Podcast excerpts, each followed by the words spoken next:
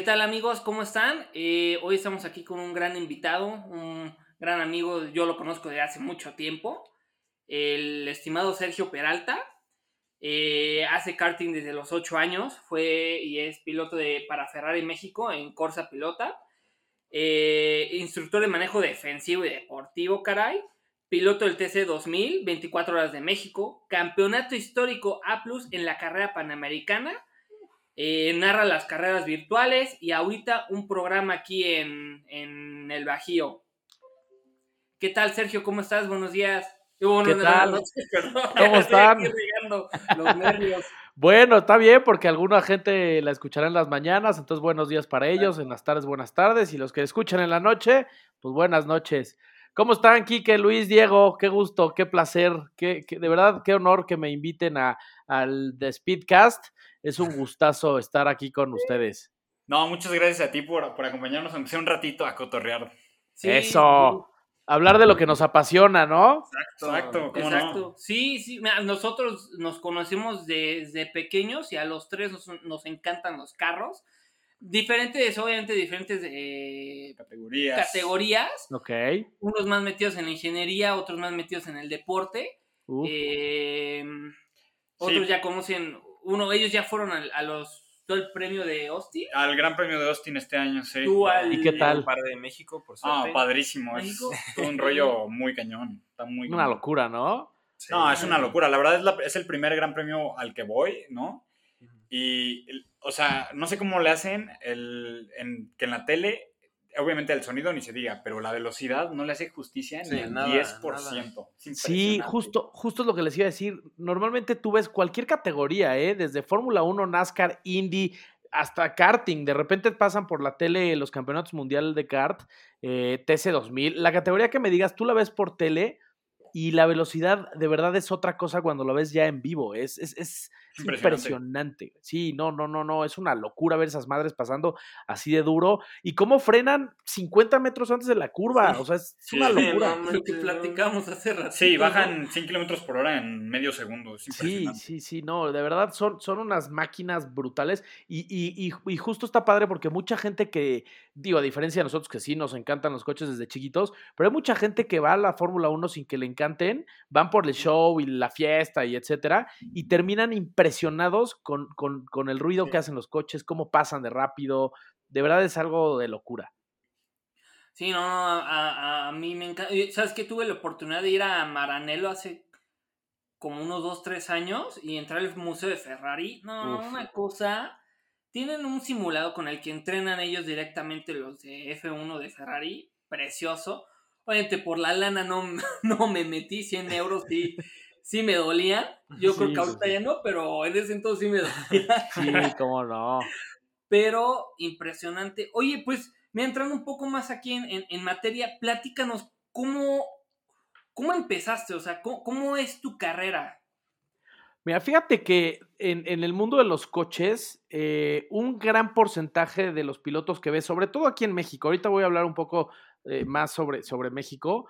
Eh, la verdad es que un gran porcentaje, yo te diría, inventando un poquitín, pero entre el 80 y 90% de los pilotos en México vienen de familias de carreras, güey. O sea, dos, tres generaciones para arriba de familias de carreras. En mi caso fue así, mi abuelo corrió la carrera panamericana, mi papá corría karts, corrió la categoría de pony con Adrián Fernández, con Antonio Pérez Garibay, con el papá de Checo, con muchos nombres que, que se escuchan ahorita y pues como que por, por automático eh, me, me, lo traía en la sangre y gracias a eso es que mi papá me apoya para empezar desde muy chavito en, en los karts, ¿no?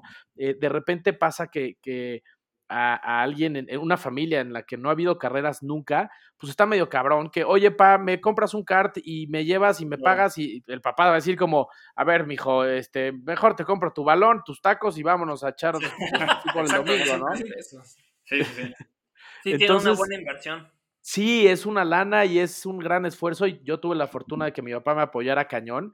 Y empecé desde muy chavito, ocho años ya como, pues no te voy a decir profesionalmente, porque pues no es como que ganar lana, pero a los ocho años ya estaba en campeonatos nacionales, en el CNK, que es el Campeonato Nacional de Karts. Este, al mismo tiempo que varios ahí que también ya son conocidos ahorita, que fueron creciendo conmigo, y pues ahí eh, ha, sido aguantar varios años de andar gastando mucha lana, y de ahí la verdad es que hubo una pausa larga de carreras en mi vida, ¿no? Cuando pues ya creces un poco y tu papá dice, bueno, pues ya estás grandecito, ya te pagas tú tus cards y tus llantas, y es cuando dices, no, pues le ponemos pausa, mejor. Pero así es, así es como, así es como empecé yo en, en el tema de las carreras. Y pues obviamente viendo la Fórmula 1 desde chiquitito con mi papá, ¿no? Que me explicaba absolutamente todo. Me acuerdo vagamente, pero me acuerdo de haber ido al Gran Premio de México al principios de los noventas, que fue la última, eh, pues el último, la última generación antes de la que está viniendo ahorita, ¿no? Eh, y fue padrísimo porque no me acuerdo la neta, pero tengo ahí como de repente este, flashazos de pues, Cena, y eran las épocas de Cena y las épocas en las que había de verdad carreras increíbles y pues en la tele siguiendo todo, ¿no? Claro, sí, no creo que nosotros todavía no estamos en planes. sí, no, no, no. Pero la verdad se escucha increíble. Oye, ¿sabes qué? Algo que estaba viendo que me interesa, eh, bueno, yo que te conozco un tiempo, ¿cómo fue que entras a Ferrari? O sea, ¿cómo está ese show? Fíjate que está muy chistoso porque yo antes de, cuando pasa todo esto de los karts, ¿no? Del karting, etcétera, y de repente pues te tienes que volver adulto responsable y jugar a ser grande y dejar de jugar a los carritos. Eh, fue lo que me pasó y este, y empecé a trabajar en una agencia de marketing, nada que ver con coches, nada que ver con nada de esto, y de repente un día me busca un gran amigo que se llama Piero Rodarte, que corrió fórmulas en España, este, eh, corrió NASCAR, ha sido campeón en muchas en muchos categorías eh, a nivel mundial, eh, mexicano tipazo, y me busca un día y me llama y me dice, oye, güey, necesitamos pilotos o gente que haya corrido, que sea karting, para un evento de Chevrolet.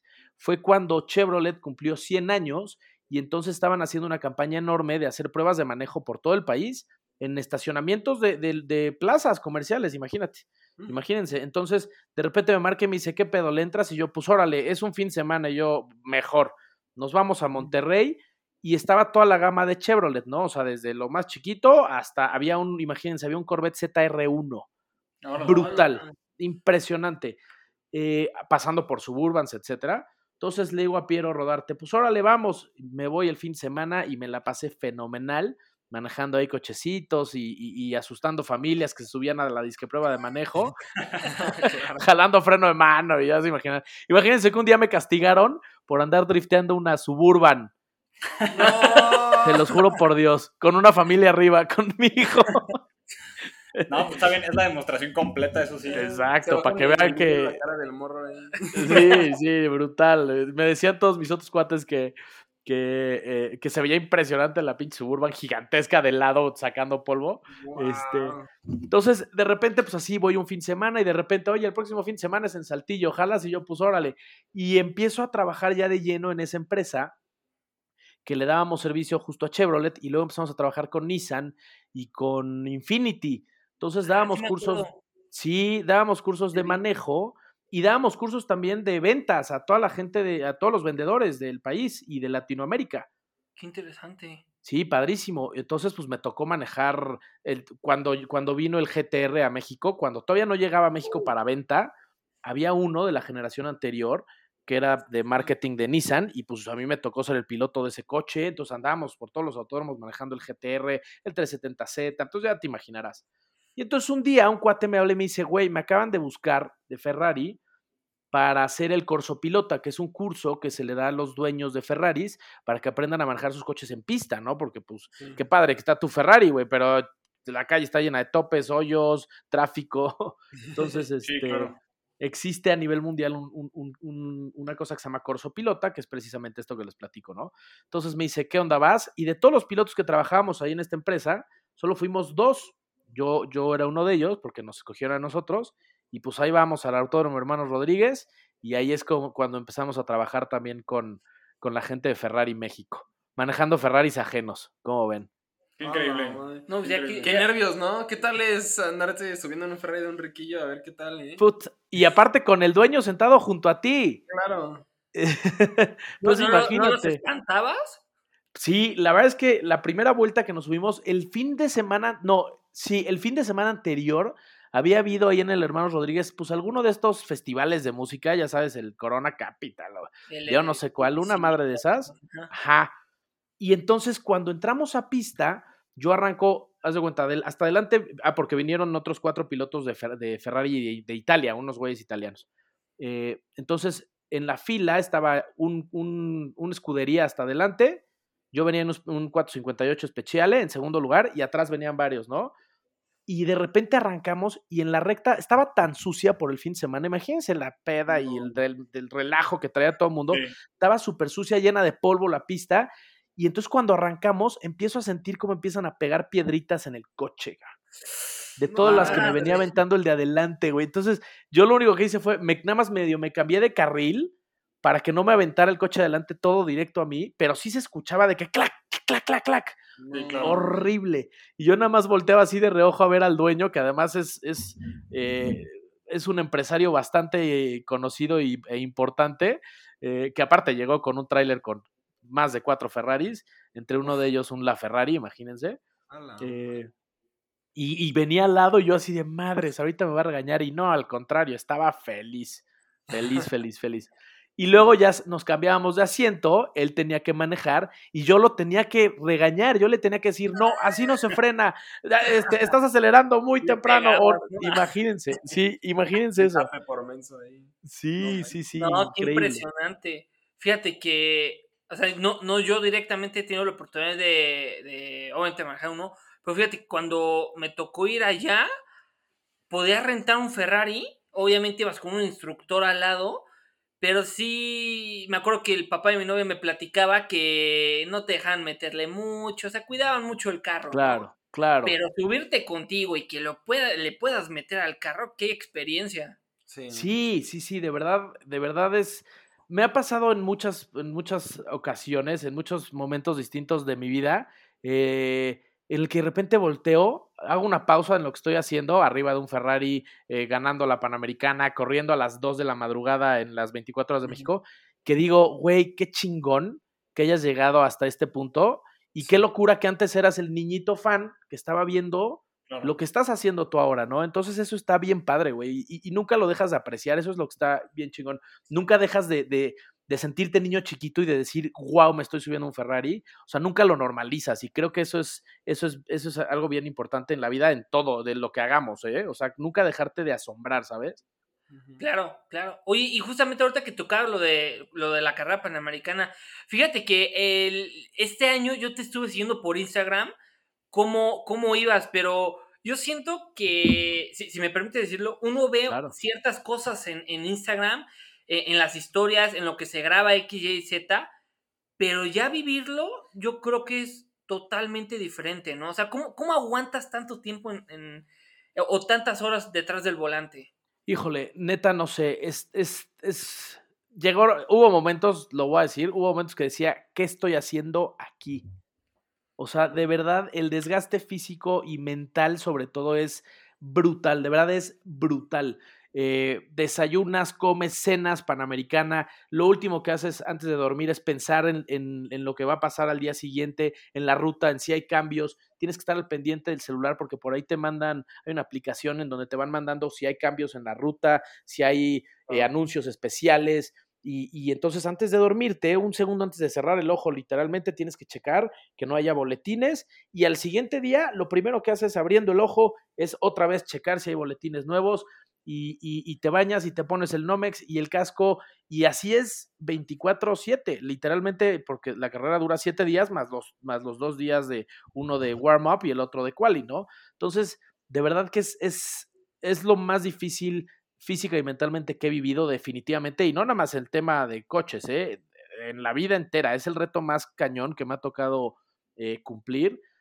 Y te voy a platicar, les voy a platicar, eh, el primer día tuvimos ahí un, un problema con el tema de la navegación que pensamos que habíamos prácticamente echado a perder la carrera completa y literalmente Fercho y yo echamos lágrimas, o sea, en la noche en el hotel fue, se te rompe el corazón porque es un año de preparar, porque no nada más es el tiempo que estás en la sí. carrera, ¿no? es todo el año de antes del coche todavía no queda y el motor no está y la jaula y esto y el otro. Y imagínate llegar el primer día y la primera noche pensar que ya echaste a perder la carrera, si pega fuerte, ¿no? Del estrés y todo. Entonces es, es, estar como bien concentrado y, seguir a ver qué va a pasar mañana y, vivir literalmente el día a día, porque de verdad, si te pones a pensar cuántos días faltan, cuántos días llevo, puta, te, te mueres, te, te, mueres de un paro cardíaco, yo creo. Entonces es vivir etapa por etapa, día por día y aguantar el domingo pasado nos fuimos a dar una vueltilla aquí a Querétaro, hicimos un rally ahí de la amistad bastante de cuates. y, al, y, a la hora decíamos, ya me duelen las nalgas muchísimo, ¿cómo en la Panamericana aguantamos tanto tiempo? Porque tu mente está enfocada en otra cosa, ¿sabes?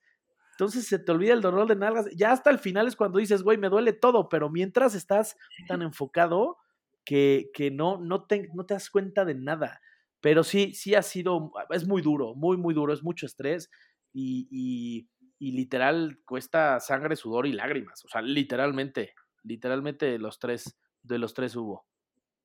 Oye, Sergio, y obviamente nosotros en Instagram, en YouTube, en las redes sociales, lo que vemos muchísimo antes de cualquier carrera es la preparación física, pero como piloto, que digo, esto es algo que mm, casi nunca se ve en, en redes sociales, o sea, hacia el público, ¿Cómo es que mentalmente te preparas para una carrera? Porque sin duda, hasta tú lo mencionaste, es igual de importante lo mental que lo físico. La preparación mental antes de la carrera es igual de importante que lo físico.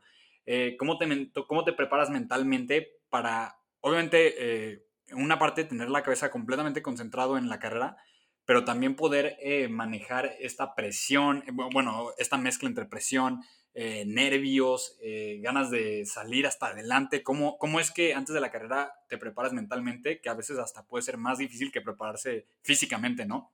Sí, definitivamente, lo que dices es súper cierto, es, es todavía más difícil que prepararte físicamente, porque prepararte físicamente vas con un entrenador y él te dice qué hacer y tú vas y lo cumples, ¿no? Pero el tema mental es, es una lucha interna contra ti mismo porque, no sé si les ha pasado, pero, pero muchas veces tu propia mente te, te, te avienta ideas en, en, el momento sin oportunos que de repente no, no, hoy no vas a andar duro. Y, y, es como, puta, no puedo pensar esas cosas. Entonces sí es muy complicado, es muy difícil eh, lograr como esa parte mental. Eh, y, es, y es lo que les decía, ¿no? Es trabajarlo día a día. Ahora, la previa la preparación es, pues, en, en el tema sobre todo de, de, la Panamericana, es estudiar muchísimo todo el tema de la navegación, eh, las rutas, cómo funcionan, las reglas, tienes que saber perfectamente todo. Y ya cuando sabes que estudiaste y que tienes todo guardado en, en, la mente, eso te da mucha seguridad. Porque si llegas sin saber absolutamente nada, pues te sientes inseguro, inclusive incluso antes de arrancar. Y eso te juega en contra cañón. Entonces el chiste es llegar con seguridad de que estás preparado, que estás listo para el reto que viene, ya sea carrera panamericana, ya sea 24 horas, ya sea carrera sprint, pero que tú sepas que estás listo para enfrentar eso físicamente y que además te sabes la pista perfecto, que ya tuviste prácticas con el coche, conoces cómo funciona, sabes cuántos van a durar tus stints o tus turnos, etcétera, etcétera. Entonces ese es el primer paso, sentirte seguro, sentir que puedes hacer lo que vas a hacer y de ahí, literal, es una lucha constante contra tu mente y contra los pensamientos negativos y contra todos los retos que se te van presentando, porque son retos que te salen minuto a minuto, ¿no? Que si ya te perdiste, que si ya se ponchó la llanta, etcétera, etcétera. Entonces es estar bien enfocado, tratarte de mantener lo más neutral posible en tus sentimientos también, no dejar que te ganen la emoción, la adrenalina, el coraje, este, porque eso también juega un papel bastante importante. Entonces es tratar de estar lo más concentrados posibles, lo más neutral, frío y, y, de repente te digo, luchar contra ti mismo. En las 24 horas de México, por ejemplo, tienes mucho tiempo para, o sea, imagínate, vas solitito en silencio, no silencio porque el ruido del coche es ensordecedor, pero tantas horas adentro del coche haciendo lo mismo, llega un momento en que tu cerebro entra en un, en un, en un estado como de trance, güey, literalmente. Y es cuando empieza tu... Sí, brutal, eh, así, literal. Y es cuando empieza tu cerebro a trabajar y de repente te inyecta ahí como duditas de, eh, no sé, cosas ahí de que tienes que neutralizar, ¿no? Como de, güey, podrías andar más duro, ¿sabes? O, puta, ahorita esta última vuelta se sintió bien lenta, ¿eh? ¿Cómo irás? ¿Sabes? Entonces, de repente tu propio cerebro te juega ahí trucos que tienes que saber eh, neutralizar o cambiar de idea, ¿no? Hacia lo positivo, hacia concentración, etcétera. Yo antes de subirme un coche de carreras, por ejemplo, en, la TC2000, en las 24 horas, me gusta echarme media hora con audífonos, musiquita, musiquita como movida, como upbeat, ¿no? Así para que me dé como adrenalina y este y no me gusta mucho que me hablen o me pregunten cosas o etcétera. De repente mucha gente dice, es que los pilotos son bien mamones o los deportistas en general, ¿no? Son bien mamones, pero es justo cuando estás en tu zona, eh, ¿no? Pensando qué va a pasar, qué vas a hacer, cómo vas a llegar a la primera curva, por dónde le vas a entrar, eh, ¿no? Te estás preparando para el primer movimiento. Ya después de ahí lo vas trabajando de vuelta a vuelta, pero la arrancada es importantísima y ese momento justo antes de arrancar es el más importante, es crucial estar bien enfocado y bien eh, pensando en cada movimiento que vas a hacer. Sí, exacto, son segundos, milisegundos donde un cambio incorrecto, cualquier cosa mal, vale, vale tu carrera y, vale todo, ¿no? O sea, si es algo... Ok, si es algo muy cañón. Y bueno, yo tenía, así, bueno, ya hablamos del, eh, que pues los psicólogos es este, pues algo vital, ¿no? Vemos a, y tú lo dijiste, los, los pilotos de, de Fórmula 1 de, de, de, cualquier deporte y hasta fútbol, todo en, con, con, sus audífonos, no pelan a nadie, porque sí, o sea, esa concentración se te va un segundo y, y pues va y puedes perder muchísimo. Hay pilotos que pierden sus carreras. Sí, te, les voy a este platicar algo rapidísimo. Antes de las últimas 24 horas que corrí, que fue en 2019, eh, Fercho Urquiza, uno de mis mejores amigos, eh, y que además somos socios en el programa de radio y compartimos muchas cosas, muchas carreras, categorías. Él eh, estábamos compartiendo coche en las 24 y él iba en el primer turno, yo iba en el segundo. La, comunicación era muy complicada del coche con los pits. Entonces, de alguna manera, Fercho nos dice, porque estábamos haciendo turnos de dos horas, Fercho nos dice, creo que puedo aguantar un poco más más tiempo, más de las dos horas, y dijimos, pues de pelos, güey, dale, ah, chingón. De repente, dos vueltas después, yo estaba sentado porque a mí me tocaba después, y me dice el jefe de, del equipo, güey, todavía otro rato más te subes, y yo dije, puta, perfecto, ¿no? Y de repente veo a Fercho caminando en los pits, cabrón, hacia mí, y yo dije, ¿qué hace este tarado ahí caminando si debería estar corriendo en la pista? Lo veo pálido, a dos de vomitar, y me dicen todos gritando, te subes, corre, corre, prepárate, prepárate. la chingada, venga. Puta, sí, güey. Imagínate, me, me subo al coche de carreras y mi papá me, me grita, el casco, el casco. Y yo, puta, ¿de qué me hablan, güey? Y me doy cuenta que no traigo el casco puesto, cabrón. o sea, yo me estaba subiendo al coche sin casco. O sea, imagínense, es una adrenalina horrible. Es de lo peor que te puede pasar porque estaba cero concentrado, cero en la zona. Yo estaba platicando con gente eh, con, súbete rapidísimo y entonces entras a la carrera con un estrés y un encabronamiento de qué pasó, por qué no supimos, estamos perdiendo muchísimo tiempo. Entonces, la verdad es que sí me tardé tres, cuatro vueltitas en volverme a recuperar, en respirar, en acabar mi, mi berrinche este, y en decir, a ver, concéntrate, güey, ya pasó, ya perdimos un chingo de tiempo, concéntrate y a darle, ¿no? Entonces, de ahí la importancia, ese fue ahí me quedó como bien claro la importancia de, subirte tranquilito, con tiempo, este, en paz y concentrado. Sí, sí, sí, estuvo de locura. Y justo, justo lo que comentabas de que, de que el pobre Frecho se veía blanco y que casi quería vomitar, yo te quería preguntar de, de ahora de lo físico. Ese, hace unos días tuve, pues bueno, fui a la, fui a la Porsche y, tuve la oportunidad de ver su, con el que corrieron el, el 914 de la Panamericana. De pelos, sí. ¿Qué, ¿Qué temperatura tenía allá adentro? Porque lo vi por dentro ¿No te asas? Yo quiero ver cómo terminaban en, la Panamericana y también en las 24 horas. ¿Cómo terminas después? ¿Cómo te sientes a la mitad? No sé, quiero ver, o sea, qué tal es estar adentro de esa, de esa lata caliente. Digo, es una obra de arte, pero es una lata caliente. Sí. A ver, cuéntame un tantito de eso porque me interesa muchísimo. Lo vi y dije, no, ¿cómo, ¿cómo sobreviven aquí adentro?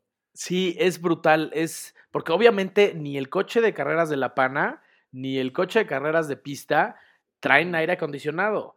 Entonces, y, y, y, luego cuando, cuando nos veamos en persona les enseño el Nomex, el traje de piloto, que no es nada, no es nada amigable, es súper ancho, no es fresco, este, y pues si vienes adentro del coche a más de cincuenta y tantos grados de temperatura, ¿no?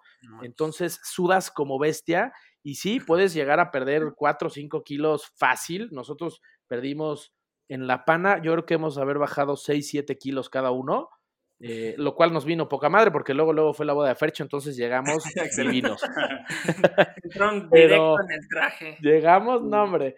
Pero sí, es, es un desgaste brutal y es lo que les decía hace ratito, llega un momento en que ya ni lo sientes. O sea, cuando, cuando vienes en la carretera o en el tráfico incómodo, estás muy, muy consciente de que estás incómodo y estás muy consciente de que ahorita llegas. Y el saber que ahorita llegas te hace recordar que estás incómodo y estás incómodo, ¿sabes? Pero cuando estás ya en la carrera, estás tan concentrado en lo que estás haciendo que te juro que ya ni siquiera te das cuenta de lo incómodo que estás. Eh, te bajas del coche y de verdad con moretones en el cuello y en, y en la clavícula del cinturón porque vas muy apretado, o sea, no te puedes mover nada. Se te cae algo al, coche, al piso del coche, ya, olvídalo. No lo vuelves a ver jamás porque no te puedes mover nada, estás muy apretado con el cinturón. Entonces sí es muy, muy incómodo, pero pero llega un momento que se te olvida porque no tienes de otra, no hay manera. Lo único que haces es sacar un poco la manita y así te echas aire tú, tú solo, ¿sabes? Te haces como una ah. cucharita con la manita en la ventana y así te echas, te echas airecito. Ah, y es lo único. La axilita de que llegue. sí, sí, sí, sí, Oye, Sergio, y bueno, no sé, eh, más o menos hacemos como unos 30, 35 minutos, pero hay algo que, que yo me gustaría preguntarte. ¿Qué, sigue, no? ¿Qué, pasos hay para Sergio en, unos cinco años, ¿no? O a lo mejor en dos años y en unos diez años. ¿Cómo te es a corto, mediano y largo plazo, no? Porque obviamente, digo, después de esto, al que no le quede claro que eres un apasionado de esto, es que realmente no lo escuchó ni de principio ni a fin del podcast, ¿no? Entonces, eh, ¿qué te espera a ti? Pues es que sí, literalmente vivo, respiro carreras. O sea, todo lo que hago en mi vida es, relacionado a coches y carreras. Eh, fíjate que acabo de empezar ahora con el tema de la narración, que también fue de casualidad. Eh, lo del radio también fue casualidad, nos invitaron y les encantan los coches, eh, se llevan cañón, están cagados, les interesaría un programa de radio, pues órale, y pues llevamos ya tres años con el programa. Lo de la narrada fue igual, ¿te gustaría narrar carreras virtuales? Y dije, mi vida he narrado carreras virtuales, pero pues venga, adelante, ¿no? Y ahí llevamos ya también que, pues, un año y medio, yo creo. Y, y, y, y lo que preguntabas precisamente es, me encantaría en un par de años, o si en 10, siendo más realistas en 10, me encantaría estar narrando carreras ya para un, para un canal de televisión, ¿no? Este, quizá Fórmula 1, indicar cuando regrese a, a, a, México oficialmente y no nada más ahí por paga, este, como cuando las épocas de Mario Domínguez y Adrián Fernández, ¿no? Eh, ustedes nos acordarán, seguramente estaban muy chiquitos, pero, pero las pasaban en, TV Azteca y era una locura. El país se paraba a ver a Adrián Fernández, a Michelle Jordain, a Mario Domínguez, era increíble. Entonces me encantaría estar narrando carreras ya a nivel un poco más profesional. Y, y en el tema de los coches, estar subido un coche, quiero, quiero esta temporada, y si no esta la que sigue, correr eh, completa la, la, T500, una categoría de 500. No sé si la han visto. Oh, están padrísimos, están de pelos, unos ahí, unos 500, eh, bien bonitos, que dicen que andan duro y está bien divertida. Entonces me gustaría echarme el campeonato completito, pues hay que, lo, que hay que trabajar para sacar los patrocinadores y eso, porque no es nada barato. Y seguir corriendo la Panamericana. Eh, hemos platicado con Fercho y queremos echarnos un par de años más en la histórica A Plus con el 914 y de ahí ver si nos subimos ahora con un 911 a los seis cilindros y de ahí irnos a ver si, si le llegamos a los Studebakers, a los grandototes de 900 caballos. Ese, sería un gran sueño a cumplir definitivamente. No, estaría hermoso. No, no, pues van a ver que sí, yo creo que, o sea, por lo menos a ti que, que, te conozco más cerca y por todo lo que he visto, pues vas para ello, ¿no? Y, y nosotros acá creo que te decíamos el mayor de los éxitos. A ver si luego hay eh, posibilidad que nosotros te, te invitemos a, a, comer por la cortesía que nos corriste ahorita de platicar un rato con nosotros.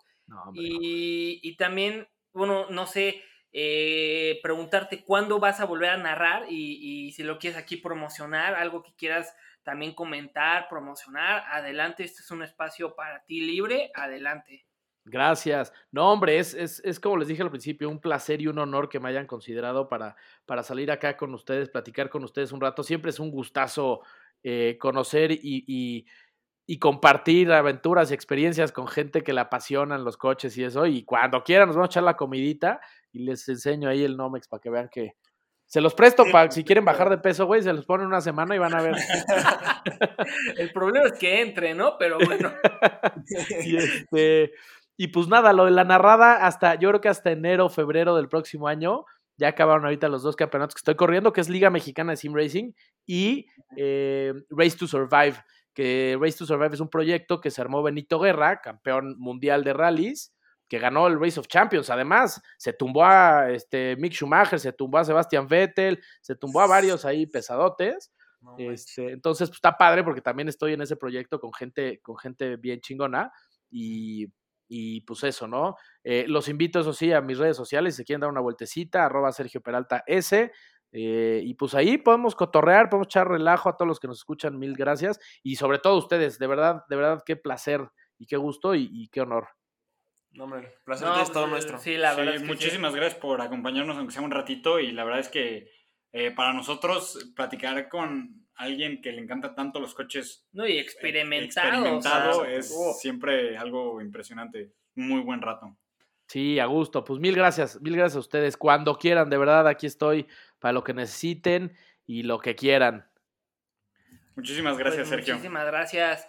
Eh, algo más pues una despedida, muchas gracias a todos los que nos están escuchando. Este, síganlo en las redes porque estamos dando una vueltita a su Insta y tiene un contenido muy interesante en Instagram y, todo. y váyanlo a ver, por favor, compañeros. Muchísimas gracias por escucharnos. Pues sí. Muchas gracias. Muchas gracias. Saludote a todos los speedcasteros. Gracias por escucharnos. Acabas de inaugurar nuestro nuevo, nuestro fandom.